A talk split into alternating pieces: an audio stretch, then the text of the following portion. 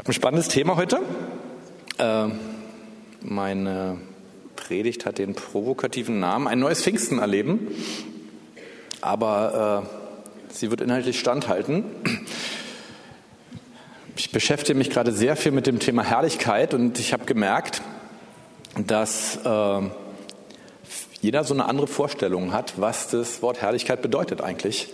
Das war mir gar nicht so bewusst. Und deswegen will ich am Anfang meiner Predigt einfach mal definieren, was ist Gottes Herrlichkeit. Und äh, im Griechischen heißt das Wort Doxa. Habt ihr jetzt mal gehört? Ich will jetzt nicht ständig mit, mit ausländischen Worten rumwerfen, aber bei dem lohnt sich's mal. Auf Hebräisch werde ich es euch auch noch verraten. Und heißt eigentlich, was jemand darüber denkt. Also bei uns heißt der Herrlichkeit, kommt ja von herrlich und das heißt so ganz abgefahren, überdimensional, toll, fantastisch. Das ist so unsere Wortfüllung des Wortes Herrlichkeit. Im Griechischen ist die Füllung etwas anders. Das Wort ist weiblich, ja, ist ja ein A hinten dran im Griechischen und wurde deswegen häufig als ein Frauenname für großartige Gebäude oder auch großartige Schiffe benutzt und bedeutete so viel wie Ausstrahlung und Herrlich, Helligkeit. Also das, was man sozusagen davon so wahrnimmt und das ist ganz toll. Und im Neuen Testament wird dann dieser Begriff äh, durchaus nochmal neu belegt, wenn es um Gott geht, mit der Ausstrahlung Gottes sozusagen. Und im Alten Testament, ja, das mit dem Neuen Testament hat ja nicht alles angefangen. Wir haben ja schon das Alte Testament ist in einer anderen Sprache und dort finden wir das Wort Kavot. So, jetzt habt ihr die beiden Worte mal gehört, die kann man sich aber ruhig mal merken, die kommen öfter vor. Und dieses Wort kommt eigentlich von dem Wort Leber. Und weil man meinte, dort sei der Sitz der Emotion und alles, was im, im im Leben eines Menschen wichtig ist, kommt praktisch aus der Leber und äh, das Wort Gewicht ist deswegen auch davon abgeleitet und deswegen beschreibt das Wort Kavott den Charakter einer Person.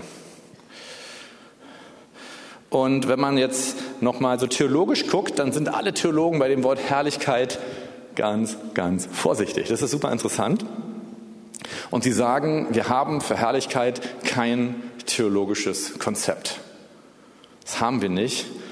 Aber es beschreibt, dieses Wort beschreibt den Charakter und die Ausstrahlung des lebendigen Gottes selbst. Und wird verglichen dann, wenn jetzt ein, zum Beispiel in der Johannes-Offenbarung, wenn dann die Herrlichkeit Gottes geschaut wird als ein, ein, ein Regenbogen, der über einer strahlenden Gestalt ist. Äh, das ist ein so ein Beispiel. Oder auch im Alten Testament in den Prophetenbüchern, wenn Menschen eine, wirklich eine außerordentliche himmlische Schau haben, dann wird das die Herrlichkeit Gottes genannt. Herrlichkeit beschreibt also die erlebbare Gegenwart des unsichtbaren Gottes für uns. Weil da, wo wir sie nicht erleben, da haben wir auch nichts davon, das Wort Herrlichkeit zu belegen, weil wenn die irgendwo anders ist und uns nicht betrifft, dann brauchen wir auch nicht drüber reden. Das Interessante ist, dass der Begriff Gegenwart Gottes taucht weder im Alten noch im Neuen Testament auf. Den gibt es da gar nicht. Wenn Gott auftaucht, wird von der Herrlichkeit Gottes geredet. Und ich habe nach dieser Herrlichkeit Gottes Hunger und Durst. Ich habe danach Durst, ich habe danach Hunger. Ich will, dass mein Leben immer mehr diese Herrlichkeit erlebt. Wem geht es noch so? Wunderbar, dann, dann, dann traue ich mich auch weiterzureden, denn es wird der Inhalt werden. Und das ist gerade so in den letzten Wochen und Monaten, wie gesagt, ich habe ja schon gesagt, ich, ich studiere das Ganze sehr, ich bin ein Suchender, ich bin ein Lernender. Und das, was ich so rausgefunden habe, das ist eigentlich gar nicht so dramatisch. Und dennoch ist es für mich gerade doch durchaus lebensverändernd. 2. Korinther 4 ab Vers 17. Denn unsere Bedrängnis, die schnell, vorübergehend und leicht ist, verschafft uns eine ewige und über alle Maßen gewichtige Herrlichkeit. Gerade in Alltagssituationen, in Alltagsherausforderungen und in Alltagssorgen können und sollen wie diese Herrlichkeit, diese Ausstrahlung des unsichtbaren, ewigen Gottes erleben. Und wie, sagt gleich der nächste Vers, da wir nicht auf das Sichtbare sehen, sondern auf das Unsichtbare. Denn was sichtbar ist, das ist zeitlich, aber was unsichtbar ist, das ist ewig. Und hier will ich schon mal einen, einen, einen ganz großen Punkt sagen. Also mein kleiner Sohn, meine Frau ist gerade bei ihm, genau bei der Übergabe. Ich wusste, ich muss gleich predigen. Katrin steht noch auf der Bühne kam seine Nummer. Das ist gut, wenn man eine Schwiegermutter im Gottesdienst hat. Vielen Dank. Und äh, bei meinem Sohn ist es so, dass ich eigentlich ein tägliches, es ist kein Ritual, es ist was, was ich unheimlich gerne mache. Ich, ich, ich nehme ihn irgendwann zwischendurch, nehme ich ihn so richtig in den Arm, so, so quer. Das kann ich in seinem Alter noch machen. Und dann wird er abgeküsst von oben bis unten. Und dann beiße ich ihm hier in die Seite rein, da ist er nämlich kitzlig. Und dann, dann bekomme ich von ihm ein, ein glucksendes Lachen. Das ist wunderschön. Und das ist so sein höchster Ausdruck von Glück. Äh, noch glücklicher, sein, sein höchster Ausdruck in seiner Liebessprache, wenn er sehr glücklich ist, ist, dass er einen beißt. Äh, das muss man dann tunlichst vermeiden in so einer Situation. Aber ich, ich liebe es, mein Kind physisch zu knuddeln und warum bringe ich dieses Beispiel? Weil wir das mit Gott nicht können. Gott ist unsichtbar.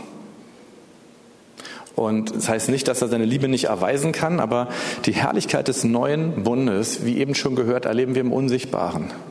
Und im Unsichtbaren können wir mit Gott knuddeln, aber physisch im Sichtbaren will ich dir diese Hoffnung nehmen.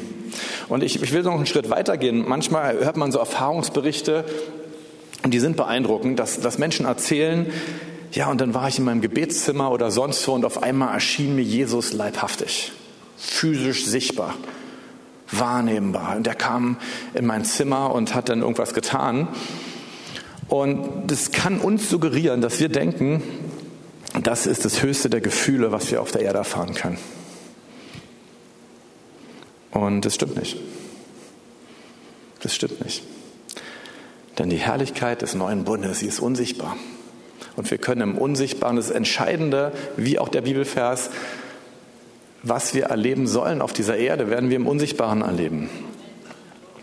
Jetzt kommt der nächste Vers vom, vom Korinther, 5 Vers 1. Denn wir wissen, und eigentlich steht hier, denn wir haben gesehen, da steht wörtlich, wir haben gesehen. Wenn unsere irdische Zeltwohnung abgebrochen wird, ist unser irdischer Leib, wenn unser irdisches Leben irgendwann zu Ende ist, haben wir im Himmel einen Bau von Gott, ein Haus nicht mit Händen gemacht, das ewig ist. Denn wir haben gesehen. Wir haben jetzt schon im Unsichtbaren, im Sehen des Himmels, im Sehen dieser Herrlichkeit erfahren.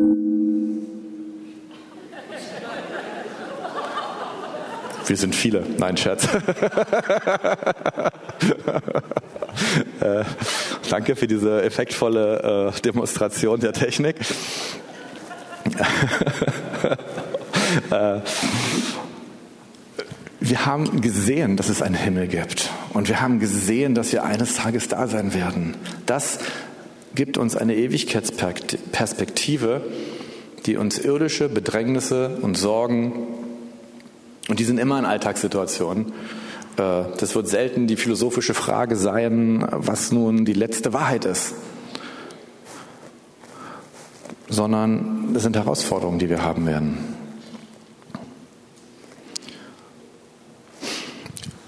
Bei mir war es auch so, ich möchte an der Stelle mal ein persönliches Zeugnis erzählen, das ist eigentlich vollkommen undramatisch. Als ich mich vor 33 Jahren bekehrt habe, kam einer Schulfreundin und die hat mir von Jesus erzählt und dann, dann haben wir zusammen gebetet. Und ich erzähle das deswegen, weil das, was mich bei diesem Gebet so gigantisch von Gott überzeugt hat, waren nicht ihre Worte. Ich habe das mit Jesus und dem Kreuz und so alles überhaupt nicht verstanden, sondern es war, es war die Herrlichkeit Gottes. Es war, dass Gott so da war, dass ich überzeugt war, dass ich eingenommen war von der Liebe Gottes, dass sie mich so dramatisch berührt hat, dass ich einen Wunsch hatte, das will ich wieder erleben. Und so habe ich mich im christlichen Glauben sozusagen auf die Suche nach dieser Herrlichkeit gemacht, danach den lebendigen Gott wieder und wieder zu erleben. Und ich nehme dieses Beispiel, weil ich in diesem Zusammenhang nicht mehr etwas von Gott gehört habe. Ich habe auch nichts von Gott gesehen. Aber ich habe seine Liebe so übernatürlich erlebt, dass es mich komplett eingenommen hat. Also ich finde, dieser Lautsprecher über mir ist wahnsinnig laut. Vielleicht kann man es ein bisschen leiser machen. Und das war der Grund, warum ich mich bekehrt habe. Oh, danke. Es war eine Erfahrung der Herrlichkeit Gottes. Und jetzt komme ich zu meiner Kernbibelstelle. Die will ich einleiten. Jesus gibt uns nämlich eine interessante Antwort, wie wir diese Herrlichkeit wieder und wieder erleben sollen. Und ich muss diese Stelle kurz herleiten. Das steht im Johannesevangelium, im siebten Kapitel. Und das Setting ist, dass Jesus zum Laubhüttenfest geht. Und er hat echt Probleme, auf diesem Fest anzukommen, weil erst kommen seine Brüder, die nicht an ihn glauben, und sagen, hey, geh doch dahin und zeig mal, wie cool du bist und mach ein paar Wunder und dann werden alle an dich glauben, meinen das aber nicht ernst und machen sich über ihn lustig, sodass er erst nicht geht und dann auf der Hälfte des Festes, das Laubhüttenfest, äh, Shavuot, richtig? Nee, Sukkot, äh, Sukkot, äh, wie der Name schon sagt. Äh, das, da geht es darum, äh, dass man sieben Tage feiert. Und nach drei Tagen kam er nun und fing an zu lernen. Und jetzt ging die Riesendebatte los mit den Schriftgelehrten, die, die natürlich auf, auf das ist eines der drei Hochfeste der jüdischen und nun kam dieser Jesus da so quer als Quereinsteiger rein und lehrte auch noch im Tempel in Jerusalem und er störte nun definitiv die jüdisch-traditionelle Feierordnung. Und nun ging die Debatte los, ist er nun der Christus oder nicht? Und das Resümee nennt Johannes in Vers, äh, Johannes 7, Vers 31. Viele aber aus der Volksmenge glaubten an ihn und sprachen, wenn der Christus kommt, wie wird er wohl mehr Zeichen tun als die, welche dieser getan hat? Sie glauben, weil sie etwas an Wundern und Zeichen bei Jesus gesehen haben, was sie schwer beeindruckt hat. Und jetzt kommt Jesus eben und Jesus reagiert. Und diese Reaktion, die, die müssen wir in diesem Kontext verstehen, weil die ist, äh, die ist cool. Johannes 7, 37. Aber am letzten, dem großen Tag des Festes, da gehe ich gleich nochmal drauf ein, stand Jesus auf, rief und sprach, wenn jemand dürstet, der komme zu mir und trinke. Und jetzt müsst ihr eins verstehen, äh, beim, beim, beim Laubfest, beim Sukkot ging es darum, dass man am letzten Tag, da gab es etwas Besonderes, was man gar nicht so häufig bei den jüdischen Hochfesten hat, man ist in Kontakt mit Gott getreten.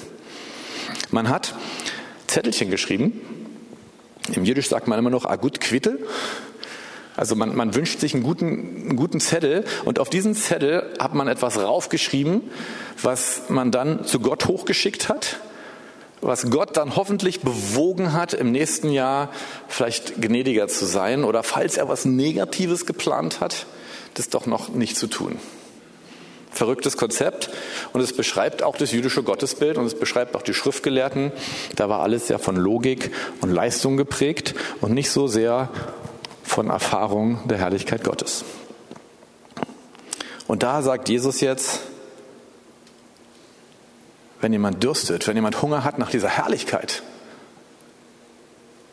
wenn jemand mit der Herrlichkeit Gottes in Kontakt kommen möchte und nicht so, ein Zettelchen schreiben möchte, der komme zu mir. Und dann kann Jesus etwas geben und wir müssen uns jetzt ganz genau anschauen, wie das funktioniert. Das wird spannend. Vers 38. Wer an mich glaubt, wie die Schrift gesagt hat,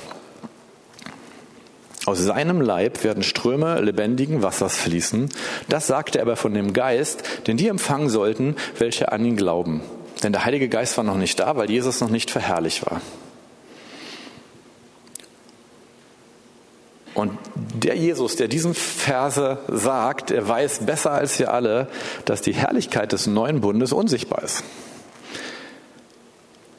Und er weiß, dass es die Herrlichkeit ist, die in uns wohnt, weil dann der Heilige Geist, der zu dieser Zeit noch nicht da war, in uns wohnt. Das wusste Jesus.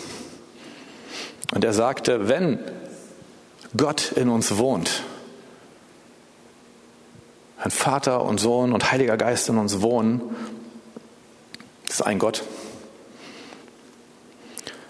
dann werden von unserem Leib Ströme lebendigen Wassers nach draußen fließen. So, und das müssen wir jetzt in dieser Schriftstelle verstehen. Jetzt kommt sozusagen der kleine Clou. So wie die Herrlichkeit des Vaters, die in mir wohnt, das sagt er hier nicht, aber nicht ganz direkt, so wie die Herrlichkeit des Vaters, die in mir wohnt, so nach außen fließt, dass Zeichen und Wunder geschehen. Und ihr seht, dass es eine Herrlichkeit gibt, die größer ist. Das ist es, was Jesus hier beschreibt. Jesus geht es gar nicht so sehr darum, dass die Leute einzig durch seine Wunder und seine Lehre an ihn glauben, sondern sie sollen dadurch erkennen, dass er der Christus ist, sie sollen seine Herrlichkeit erleben, um dann selbst diese Herrlichkeit als Quelle in sich zu tragen. Das ist das Ziel.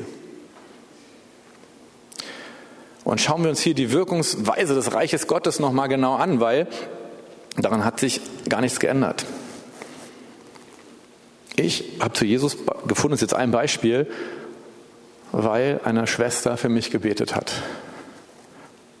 Und so ist die Herrlichkeit, die sie in sich trug, sie ist praktisch zu mir geflossen, weil sie den Mut hatte, mir von Jesus zu erzählen und weil sie den Mut hatte, für mich zu beten. Und ich weiß nicht, wie sehr sie damit gerechnet hat, aber das Entscheidende hat Gott dann getan.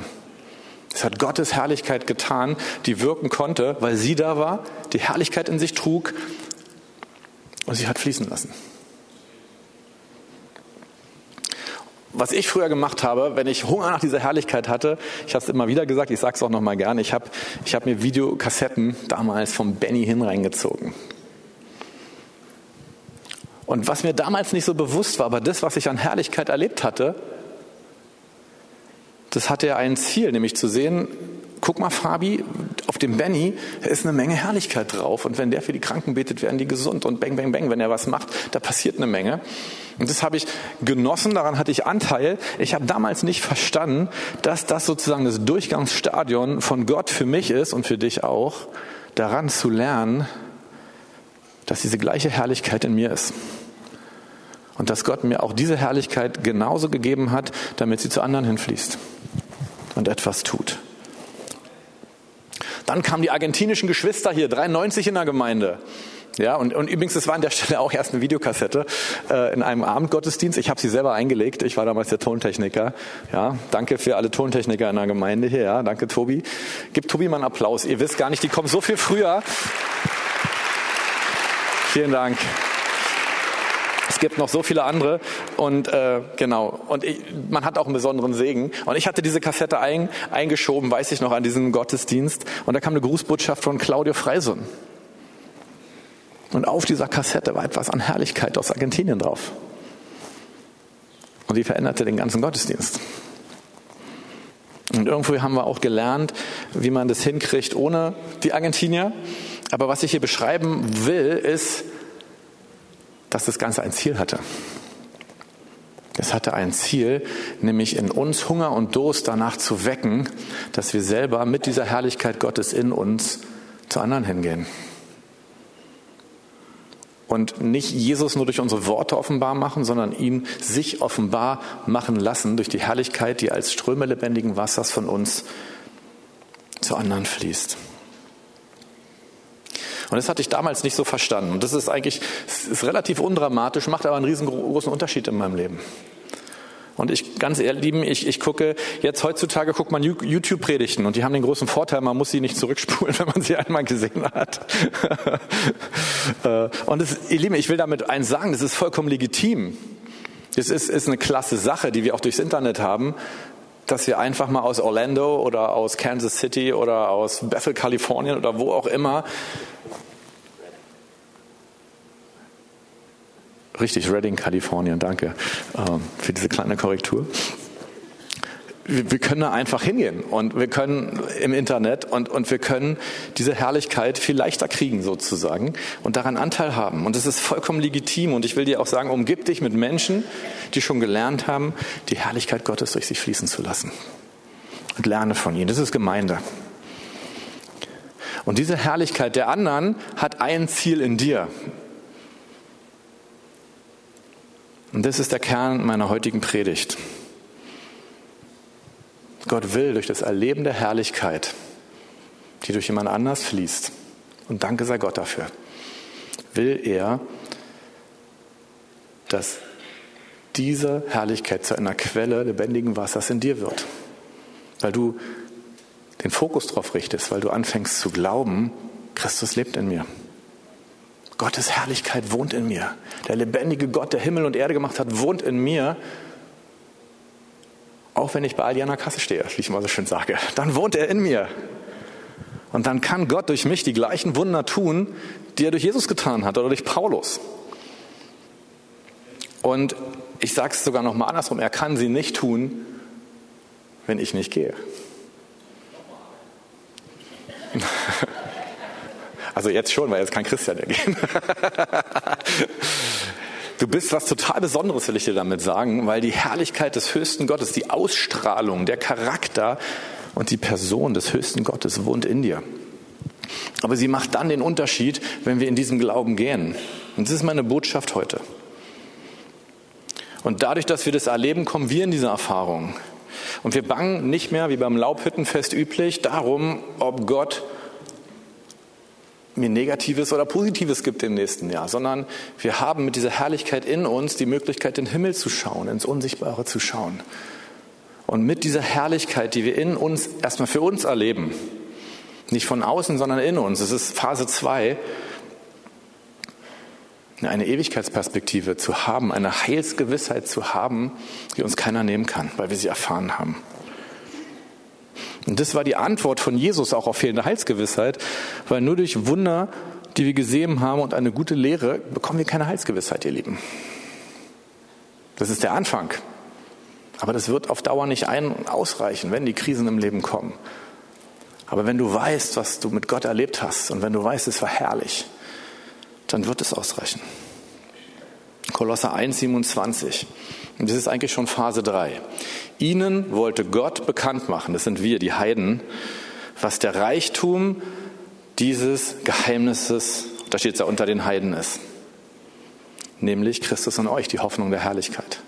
Und hier beschreibt Paulus dieses Prinzip, dass eigentlich die Judenchristen als erste damals, die als erste den Heiligen Geist in sich hatten, zu den Heiden gegangen sind und gesagt haben, wisst ihr was, unsere Herrlichkeit dient dazu, dass ihr Gott erlebt und dann diese Herrlichkeit selber in euch wohnt. Das ist das Geheimnis des Christus. Und das, was die Juden hier an den Heiden tun sollten, sie sind in, diese, in dieser Berufung noch nicht so ganz erfolgreich gewesen dann in der weiteren Zeit. Das müssen wir ihnen jetzt wieder erklären. Das ist die Aufgabe der Heidenchristen, es den Juden wieder zu erzählen. Aber so verändert sich unsere Umgebung. Ich hatte einen lieben Arbeitskollegen und früher, der kam immer zu mir, wenn er in der Not war. Und das war vollkommen okay. Er hat immer gesagt, Fabian, du hast immer so eine Ruhe. Du hast immer irgend sowas, das brauche ich. Und dann, immer, dann meinte er, oh, Fabi, bete für mich, ich habe jetzt hier eine Prüfung und ich habe da was. Das war genau das. Er hat, er hat die Herrlichkeit Gottes gespürt. Das war nicht, weil ich besonders toll war oder besonders heilig, sondern es war, weil Gott Christus in mir gewohnt hat. Und jetzt, jetzt will ich nochmal tief in die, in, die, in die Kiste greifen. Wir hatten 1993 die Ausgießung des Heiligen Geistes hier in der Gemeinde und wir haben sie genossen. Ich will mal fragen, wer war damals noch dabei? Ein paar waren es noch. Die letzten Zeugen sozusagen. und warum ich hier nochmal was sage, weil, weil diese Ausgießung hat, hat mein Leben in der Form verändert, dass, dass ich mit dieser Frage seitdem schwanger gegangen bin, was muss passieren, dass sie wieder stattfindet. Und ich will erstmal so weit sagen, was wir damals nicht gemacht haben, wir sind mit dieser Herrlichkeit nicht losgegangen zu denen, die sie noch nicht hatten. Wir sind nicht losgegangen in die Stadt. Wir sind nicht losgegangen zu denen, die in Sorgen, in Nöten waren, denen die Alltagssituationen so viel Druck gemacht haben, dass sie nicht mal mit klarkamen. Sondern wir haben schöne Gottesdienste gefeiert, wo wir alle umgefallen sind. Und das ist jetzt keine Kritik oder keine Schuldzuweisung, darum geht es mir gar nicht, bitte nicht falsch verstehen. Und dann hörte diese Herrlichkeit in dieser Form wieder auf. Und ich will sehen, dass Gott mit einer Ausgießung seines Geistes wieder zurückkommt. Und ich glaube, dass diese Ausgießung von innen kommt und nicht von außen wie zu Pfingsten. Ich glaube, dass diese Ausgießung von innen kommt und nicht von außen wie zu Pfingsten. Ich glaube, dass diese Ausgießung des Heiligen Geistes von innen kommen soll und nicht von außen wie zu Pfingsten. Und sie ist schon da. Denn wenn Jesus dein Herr ist, dann wohnt die Herrlichkeit Gottes, die wir alle so sehr begehren, sie wohnt bereits in dir. Sie ist jetzt hier. Wir müssen nur den Fokus darauf richten. Und dieses kleine, diese kleine optische Korrektur sozusagen. Ja, äh, ich brauche auch optische Korrektur, wie ihr gesehen habt, aber ich habe dann einen ganz tollen äh, Berater. Ich mache immer Werbung. Geht zu Olaf Worch. Äh, ich, weiß gar nicht, ob er heute hier ist. Toller, toller Optikermeister, hat richtig coole Geräte, mich toll beraten. wir brauchen diesen, diese kleine Veränderung unseres Fokus, dass wir nicht auf etwas von außen warten, sondern dass wir den Mut haben zu glauben, diese Herrlichkeit ist in mir, selbst wenn du sie noch nicht so erlebt hast. Aber dann weißt du, wo du sie suchst. Ich möchte euch ein Beispiel nennen. Ich habe extra, äh, wir waren letzte Woche waren, waren Jonas und Lilly und meine Frau und mein Sohn und ich. Wir waren in Herborn. Ist ein, eine kleine Stadt im, im Dillenburger Land. Da reden die Menschen wie die Amerikaner. Ich weiß nicht, ob ihr diesen Dialekt kennt. Klingt amerikanisch, ist aber der Dillenburger hessische Dialekt. Die reden wirklich so. Als Jonas das erste Mal da war, hat der Gemeinleiter gefragt, sag mal, wie bist du aus Amerika nach Herborn gekommen? Und er meinte, ich bin hier geboren. Das ist unser Dialekt hier. Äh, kaum zu glauben, also da waren wir jedenfalls. Und äh, wir haben genau über diese Themen geredet und es war herrlich. Wir hatten auch viele mehr praktische Übungen, die dafür haben wir heute nicht so viel Zeit. Und ich weiß, dann kam irgendwo ein Punkt, da ging es darum, äh, wer noch nie ein prophetisches Wort bekommen hat. Damit, damit sie eins bekommen. Und da war eine Frau, die hat sich später Lilly offenbart sozusagen. Die meinte, ich habe mich nicht getraut, mich zu melden. Ich habe noch nie eins bekommen, ich habe mich nicht getraut, mich zu melden. Dann ging es auch weiter mit dem Sprachengebet. Ja, und wer hat das Sprachengebet noch nicht, damit wir für dich beten können? Und sie hat sich nicht getraut, sich zu melden. Und dann war sie am Sonntag im Gottesdienst und wir redeten über dieses Thema Christus in uns. Und dass dieser Fokus etwas verändert, auch an Ewigkeitsperspektive. Und danach hatten wir einen Teil, wo wir gesagt haben, wir nehmen uns zehn Minuten Zeit und holen uns diese Erfahrung. Heute werden wir es ein klein bisschen anders machen. Und in diesem Moment hatte sie eine Offenbarung von Jesus. Und Jesus streckte die Hände nachher aus und rief sie bei ihrem Namen. Und danach meinte sie zu Lilly, ich bin schon 62 Jahre alt, war 62, ja. Ich war 62 Jahre alt und ich wusste nicht, dass Jesus die ganze Zeit schon so in mir wohnt. Ich wusste nicht, dass er die ganze Zeit schon da ist, um mir das zu sagen. Es war die kleine Fokusveränderung, die so viel gemacht hat. Was passiert, ihr Lieben, wenn wir mit dieser Fokusveränderung alle zusammen im Gottesdienst sitzen? Und das ist meine Haltung, wie ich in Gottesdienst gehe, dass ich sage mir, ich freue mich, wenn die, die Lobpreisband gerade singt und spielt. Das ist schön. Ich, ich freue mich, wenn der Prediger was Vernünftiges sagt. Das ist schön. Aber deswegen bin ich nicht hier. Und genau deswegen bewerte ich auch nichts, was hier passiert, sondern ich sage mir, ich bin hier im Gottesdienst, weil ich möchte, dass heute Morgen durch meinen Leib Ströme lebendigen Wassers fließen. Ich will ein Segen sein. Und ich will, dass wenigstens die Leute um mich herum gesegnet sind, weil einfach Ströme lebendigen Wassers fließen. Und jetzt mal, lass uns mal überlegen, was passiert denn, wenn wir alle mit dieser Haltung hier sitzen?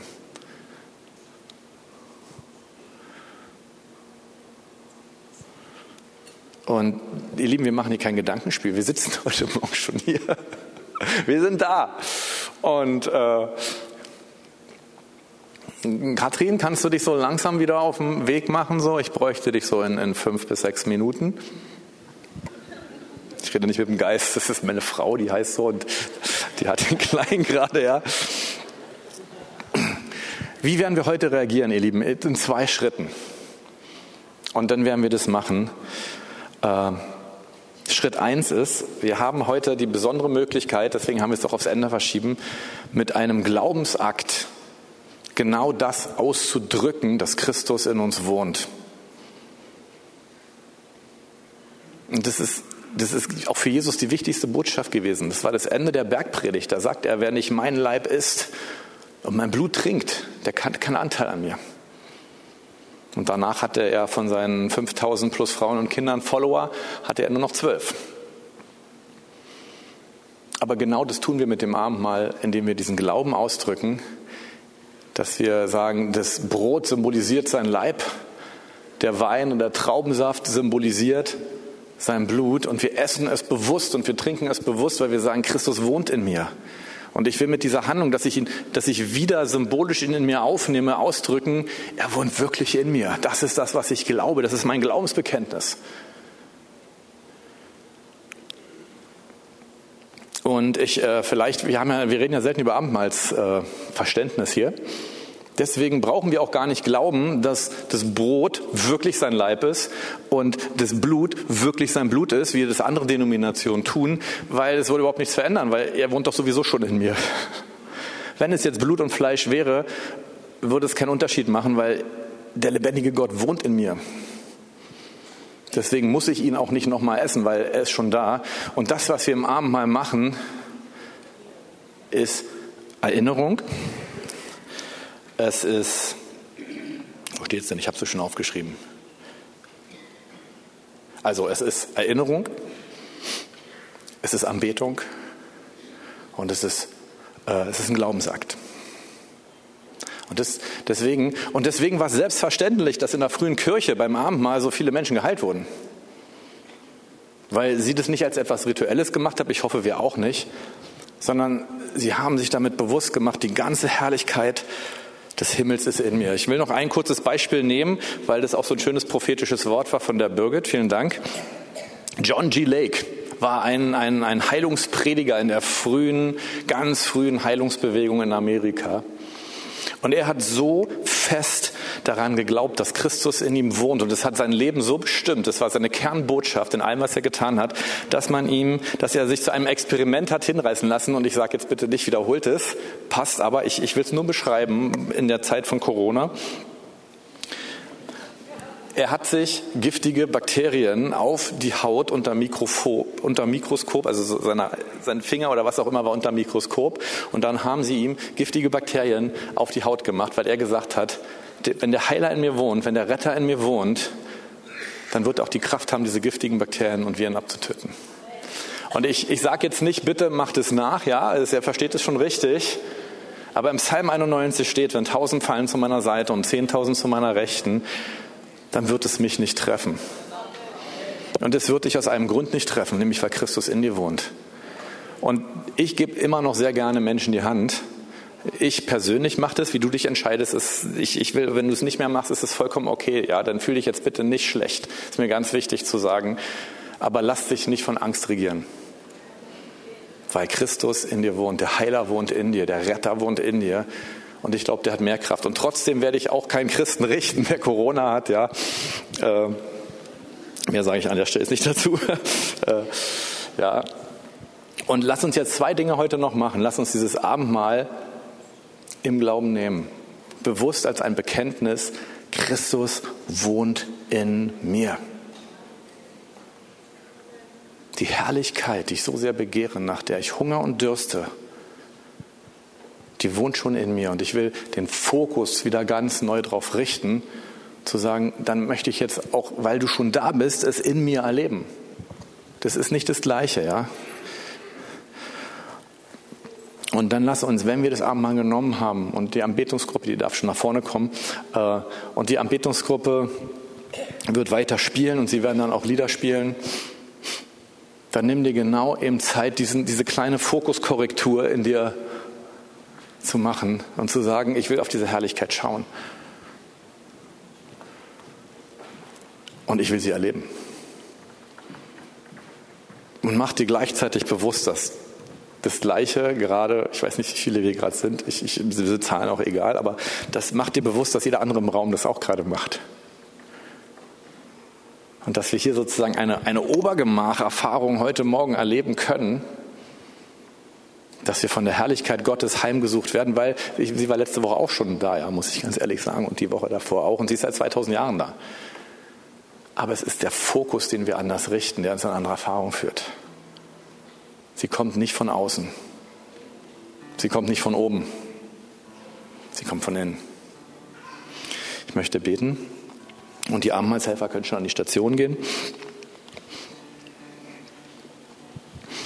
Jesus, ich danke dir, dass du mit deinem Heiligen Geist, mit dem Vater, dass ihr in, dass, dass, dass ihr in uns wohnt, dass, dass der lebendige Gott in uns wohnt.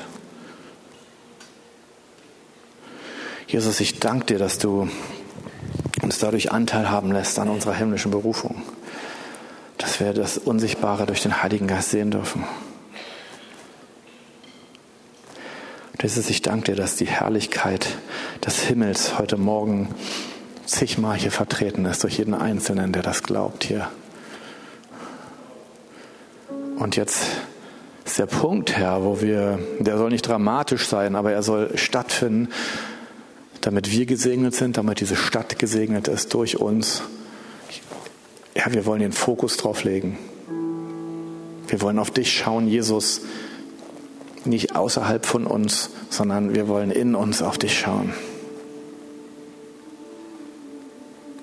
Und wir wollen diesen Glauben, Jesus, dieses Geheimnis, was schon immer verborgen war, aber was du offenbaren wolltest, Herr, wir wollen es heute ergreifen, dieses Mysterium, dieses Sakrament. Wir wollen es ergreifen im Abendmahl und sagen, Herr, wir glauben dir, dass du am Kreuz gestorben bist, dass du auferstanden bist damit du als lebendiger Gott in uns wohnen kannst, weil du für unsere Sünde bezahlt hast, weil du für die Strafe der Sünde bezahlt hast und weil du mit deinem ewigen Leben schon in uns wohnst. Danke. Und ich bete, Herr, dass diese Herrlichkeit in uns heute zu einer neuen Realität wird. Amen.